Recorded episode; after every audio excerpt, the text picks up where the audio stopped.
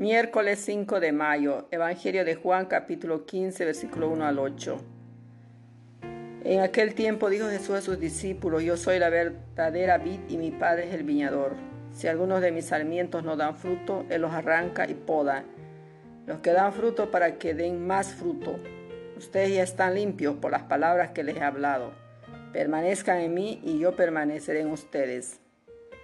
Como el sarmiento no puede producir frutos por sí mismo si no permanece en la vid, así tampoco ustedes producir frutos si no permanecen en mí.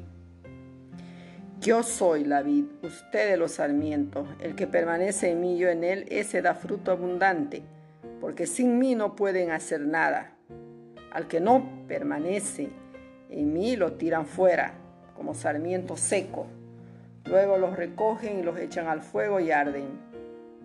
Si permanecen en mí y mis palabras permanecen en ustedes, pidan lo que quieran y se les dará. Con esto recibe gloria mi Padre que ustedes den fruto abundante. Así serán discípulos míos. Palabra del Señor. Gloria a ti, Señor Jesús.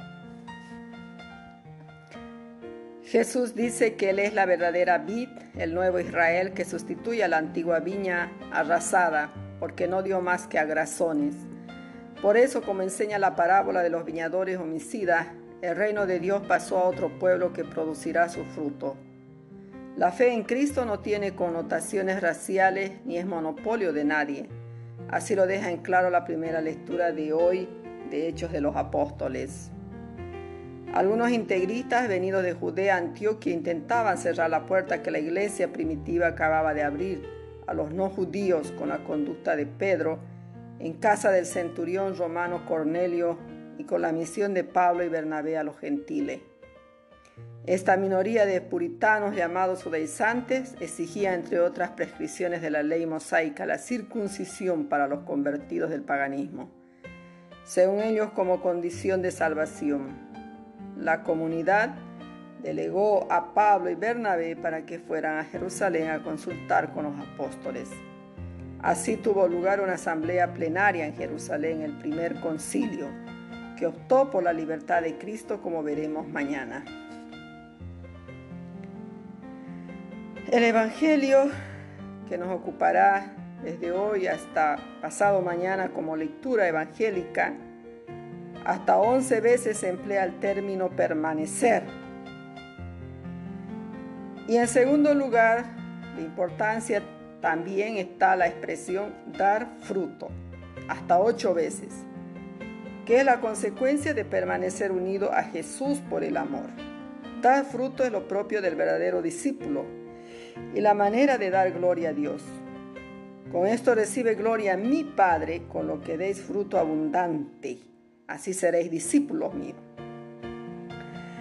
A la iniciativa de un Dios que ama al mundo y le entrega a su Hijo querido debe responder el hombre con un amor probado en la obediencia. He ahí el núcleo esencial de la fe cristiana y del discípulo o seguimiento de Cristo. El que me ama guardará mis palabras, decía Juan. Ser cristiano, ser discípulo de Cristo, hermanos, no será nunca cuestión solamente de aceptar y profesar una doctrina, de respetar ciertas normas de moral y de obrar en consecuencia. No se trata sobre todo de permanecer unido a Jesús por el amor y la obediencia de la fe que da vida. Por eso repite machaconamente Jesús, permanecer en mi amor porque sin mí no podéis hacer nada. Queridos hermanos, permanezcamos en este amor del Señor, permanezcamos unidos a la vida, permanezcamos unidos a la iglesia de Cristo, a su seguimiento, alzado a través de una fe, permanecer unido a Jesús por el amor, obediencia de la fe. Eso nos da vida, nos da alegría, nos da el sentido de vivir. Y no nos olvidemos de esos dos términos importantes. Permanecer y dar fruto. Así podemos también nosotros dar gloria a Dios, dando fruto abundante. Y siendo verdaderos discípulos de Jesús. Oremos. Te bendecimos, Dios nuestro, porque nuestra tierra ha dado su fruto y la mejor de las cosechas. Pues Cristo no solo es la vida de la que somos parte, sino que además su sangre es el vino nuevo del reino. Somos tu viña, Señor, el pueblo que tú amas, y gracias a Jesús podemos tener vida en nosotros y producir frutos si permanecemos unidos a Él. Dios de misericordia, ven a visitar tu viña, la cepa que tu diestra plantó y tú hiciste vigorosa. Purifícanos a fondo con la poda de tu espíritu, restauranos, Señor, que brille tu rostro y nos salve. Amén. Que Dios los bendiga a cada uno de ustedes, queridos hermanos y hermanas en Cristo. Bendiga a todos los enfermos del mundo entero, especialmente los que están postrados en un hospital o en sus camas. Restaure nuestro cuerpo, nuestro espíritu, nos done fortaleza, salud en abundancia, sabiduría, la gracia del Espíritu en nuestras vidas.